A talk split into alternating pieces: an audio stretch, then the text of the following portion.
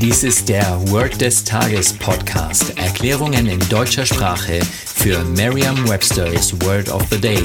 Eine Produktion der Language Mining Company. Mehr Informationen unter www.languageminingcompany.com-podcast.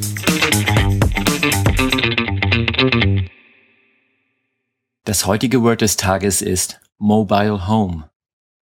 Eine Definition aus dem Englischen ist a house that is built in a factory and then moved to a place where people will live in it. Die Übersetzung ins Deutsche ist der Wohncontainer.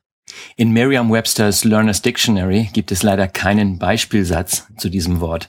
Allerdings ist die englische Bedeutung, die auch in Merriam-Webster's Learner's Dictionary auch auftaucht, schon so gut wie ein Satz. Deshalb vervollständige ich diesen Satz jetzt mit A mobile home is a house that is built in a factory and then moved to the place where people will live in it.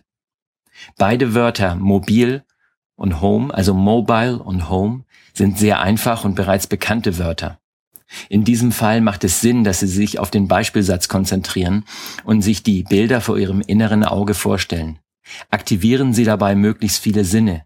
Das heißt, Sie stellen sich das mobile Zuhause, also das Mobile Home bildlich vor. Außerdem hören Sie dazu Geräusche wie zum Beispiel das Zwitschern der Vögel, die in der Nähe sind, oder spielende Kinder im Garten vor dem Haus.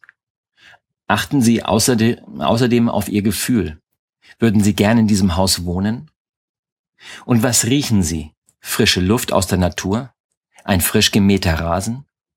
Der Geschmackssinn ist vielleicht etwas, was nicht unbedingt zu einem Mobile Home passt, und achten Sie dennoch darauf. Sie werden sich hin und wieder wundern, was Ihnen alles so einfällt. Sagen Sie jetzt noch einmal den Beispielsatz. A mobile home is a house that is built in a factory and then moved to a place where people will live in it. Vertrauen Sie dabei auf Ihre Vorstellungskraft. Je intensiver Sie sich die Situation vorstellen, desto länger bleibt die Bedeutung des Wortes und des ganzen Satzes in Ihrem Gedächtnis. Das war Word des Tages mit Carsten Peters von der Language Mining Company. Mehr Informationen unter www.languageminingcompany.com-podcast.